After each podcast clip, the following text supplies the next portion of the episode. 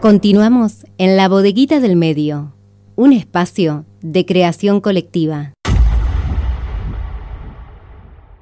Estamos en comunicación telefónica con Luciana Sosa, politóloga especialista en políticas de género, con su micro de género que tenemos una vez al mes. Buenas tardes, Luciana, ¿cómo estás? Hola, Luciana, ¿nos escuchás? Sí, yo escucho bien. Ahí te escuchamos bien. No te escuchaba. ¿Cómo estás? ¿Cómo va? ¿Bien? Bien. ¿Cómo va tratando esa pancita? Ah, bien, ya creciendo, sin parar. Y hoy, hoy la íbamos a ver a la pancita, pero bueno, tuvimos que, hacer la comunicación telefónica porque como le comentábamos a nuestros oyentes, están haciendo algunos arreglos aquí en el edificio, así que bueno, por eso salió la comunicación telefónica, pero esperamos verte pronto por aquí. Sí, sí, seguro, la próxima voy. Perfecto. Eh, a verlos a verlos y a verlas. Bien, me parece genial. Bueno, hoy seguimos hablando acerca de, la ley Micaela, pero en este caso en particular sobre la violencia económica, otro tipo de violencia que se ejerce hacia la mujer y de la que poco se habla, y los deudores alimentarios, Luciana. Sí, es un tema que está bastante en agenda. No sé si vos pudiste leer algo de lo que pasó, pero bueno, mucho en, en los obviamente en la capacitación obligatoria nosotros vemos todos los tipos y modalidades de violencia que hay en la ley, en la ley nacional, en la 26485, que es la que habla de, estos, de este tipo de violencia hacia las mujeres. Eh, y una de las eh, modalidades es, eh, digamos, un, un, tipo de violencia es la violencia económica, un tipo de violencia. Exacto. El, lo que y, e incluso cuando, cuando podemos poner ejemplos, ¿viste? Para ejemplificar los tipos de, los distintos tipos de violencia contra las mujeres, en el caso de la violencia económica, justamente la, cuota alimentaria es un tema que surge y que también ponemos como ejemplo en los cursos. ¿Por qué? Porque lo que sucede, lo que termina sucediendo es que la mayoría o casi la totalidad de, la, de las personas deudoras son varones. Exacto. Claro, y eso es lo que estuvo ahora dando vueltas en, los diarios. ¿Por qué? Porque lo que, lo que sucedió fue que una jueza, una jueza de familia, dictaminó que se le suspenda la licencia de conducir a un deudor alimentario, bueno, de, de, mucha, de larga data, que venía, que venía debiendo, y esto generó como toda una revisión de este tema que me parece re interesante. Si querés lo desarrollamos un poquito. Y si no, podemos seguir la próxima, obviamente, porque es un tema que me parece que nada, o sea, todas tenemos alguna amiga o alguna algún familiar que la está pasando mal por este tema, ¿no? Sin dudas, creo que, que, es un tema para desarrollar, tratemos de desarrollarlo un poquito porque lo hablábamos hoy al inicio del programa con Jorge. Esto también tiene que ver con la justicia patriarcal. No es un dato menor que esta sentencia que vos decís sea de parte de una jueza pero los jueces hacen caso omiso de esto. Vamos, vamos a desarrollarlo un poquito. Sí, esto no es nuevo, hay una ley eh, en la provincia, que es la ley provincial 11.945, que crea el deudor de el registro de deudores alimentarios morosos. Eh, este registro eh, es muy importante, fue muy importante porque obviamente se puede consultar. de hecho, a todos, a mí me tocó hacer una consulta al registro y que, diga que no soy deudora alimentaria para hacer un trámite con, un trabajo que tuve. Eh, o sea que esto ya, ya se cumple, ya este, esta ley se cumple. Eh, es del año, no te quiero, te quiero decir bien el año de la ley provincial de la que te estoy hablando, 2001. En el 2001 se sanciona esta ley que crea el registro. ¿Cuál es el tema acá? Eh, incluso está reglamentada esta ley. El tema es que una vez que la persona ingresa en este registro, yo creo que ahí está lo difícil, ¿no? No es tan fácil entrar en este registro deudor porque tiene que haber una sentencia firme de un juez, de una jueza de familia, que eh, luego de tres cuotas consecutivas sin pagar o cinco cuotas alternadas en el plazo de dos años, frente a, obviamente, una sentencia firme de, cuota alimentaria, ahí es cuando dan la orden que ingreses en este registro. Obviamente entrar es difícil porque tiene que, bueno, tiene que pasar todo este eh, procedimiento de constatarse la falta de pago, que, la, que el juez, la jueza lo ingrese, ingresa a la persona en este registro, eh, y muchas veces sabemos que esto no sucede, o sea, no se llega a, este, a esta instancia. No sé si a vos te pasó, ¿no? De, de escuchar a alguna amiga que diga, no, es mucho lío, arreglamos. Bueno, me pasa incluso en, mi familia con mi hermana, que, está atravesando esa situación y que siempre se justifica del otro lado, eh, en este caso desde el padre de los de los chicos que no tiene un trabajo fijo, que no tenés cómo constatar dónde está trabajando, entonces siempre se le busca la justificación. Y mientras tanto, una no sabe qué hacer. Mira, eso, por eso te decía que para mí esto da para seguir, porque las justificaciones eh, de las mujeres, inclusive a no usar este derecho de, cuota alimentaria, que es un derecho en realidad no de la mujer, sino de, del bebé, del, menor, de la menor. Eh, o sea que cuando, cuando no ejercemos estas acciones eh, de cuota alimentaria, en realidad a quien perjudicamos es al sujeto beneficiario de la cuota, que es el menor y la menor. Exacto. Entonces, a veces uno cree que es como para, para la mujer. No, bueno, no lo pido para mí porque yo eh, lo puedo sacar el dinero de otro lado, pero, no es para mí el dinero. Es para eh, mis hijos, exacto.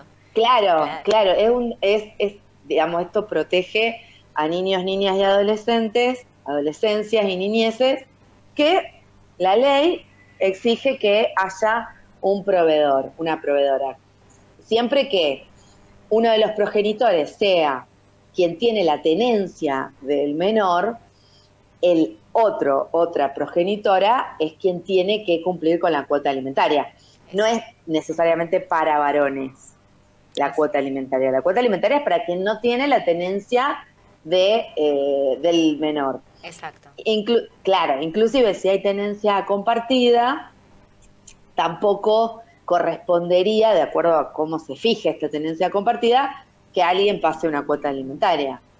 Eh, la cuota alimentaria tiene sentido cuando, obviamente, la carga del, cuidado de, esta niña, niño o adolescente está en uno de los progenitores. Que en el sistema que nosotros tenemos, machista, patriarcal, totalmente estereotipado, en donde las mujeres somos las, eh, digamos, responsables naturales de este cuidado, eh, obviamente que ahora salieron números de, cuántas personas hay anotadas en este registro de deudores morosos y bueno, de las 1.200 más o menos personas que hay registradas, 1.100 y pico son varones, o sea, es casi eh, inexistente el, número de deudoras mujeres morosas alimentarias, ¿no?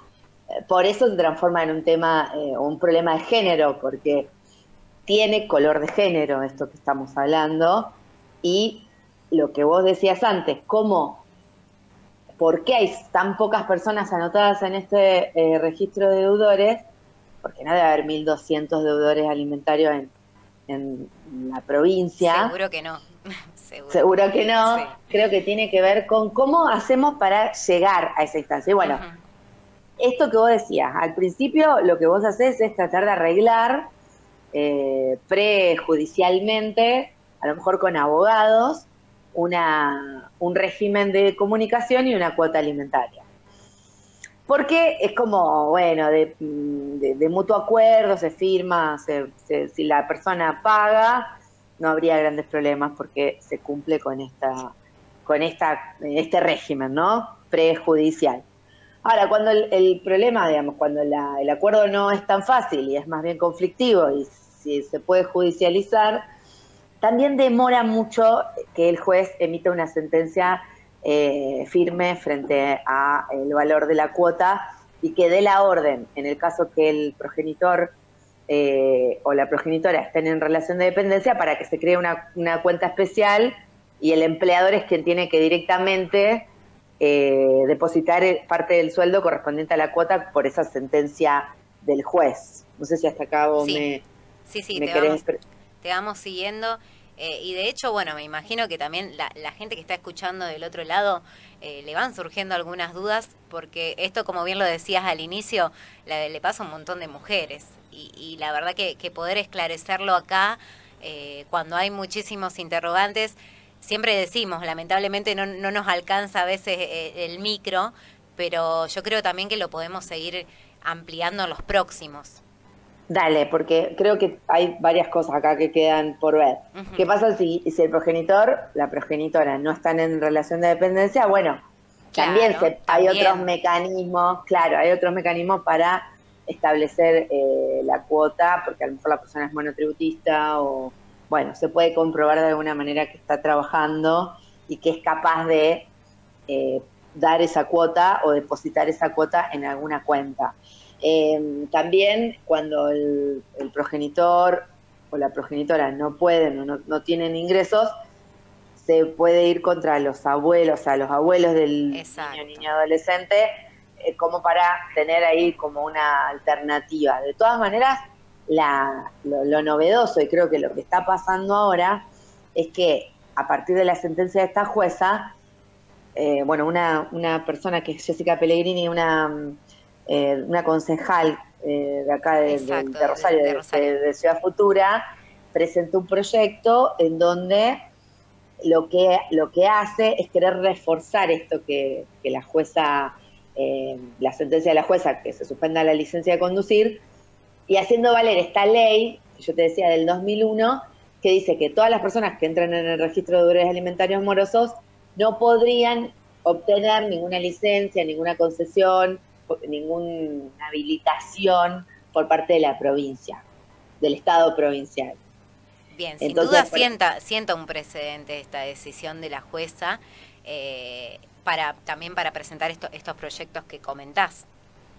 Claro, esto ya estaría establecido, según mi interpretación y creo que la de mucha gente, ya está establecida en la ley eh, 11.945 de 2001.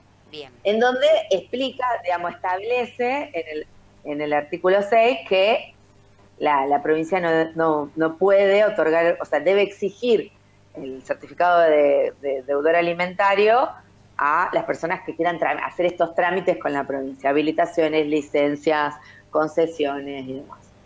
Entonces, la licencia de conducir es una licencia que debería exigir este, este certificado no lo está exigiendo actualmente en la provincia, entonces es ahí cuando esta, esta ordenanza pide que se adhiera desde el municipio a eh, la ley, y que se, en realidad lo que pide Jessica es que se modifique em, básicamente el código de tránsito.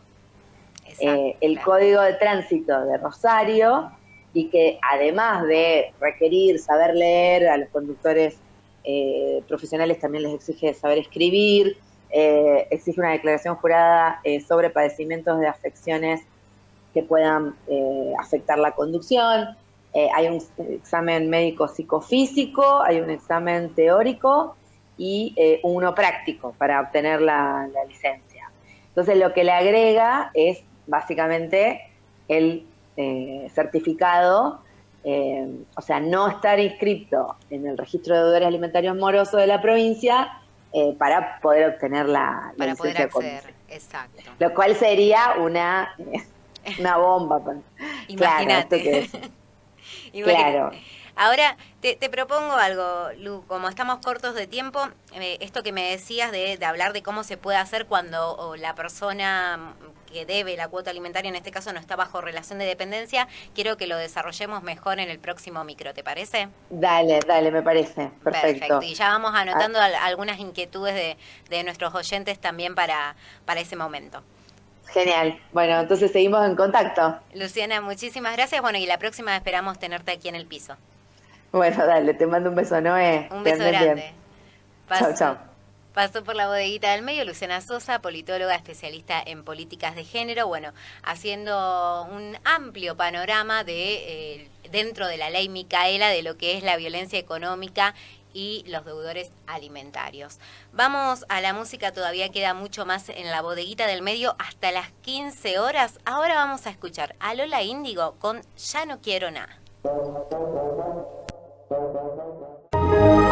Ahora también estamos en la web www.labodeguitadelmedioonline.com. Sábados, de 12 a 15 horas, La Bodeguita del Medio. Un espacio de creación colectiva.